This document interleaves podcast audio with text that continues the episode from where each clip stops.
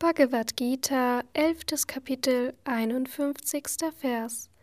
Arjuna sprach: Angesichts deiner lieblichen menschlichen Gestalt, o Krishna, bin ich nun wieder gefasst und habe mich wieder gefangen.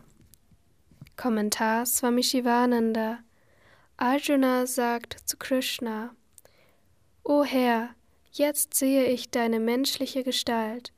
Nun sind meine Gedanken gesammelt und ich bin froh. Ich kann sprechen. Meine Sinne erfüllen wieder ihre Aufgaben. Meine Furcht ist vergangen. Du hast mich so behandelt, wie eine Mutter ihr verirrtes Kind behandeln würde, das sie in die Arme nimmt und liebkost.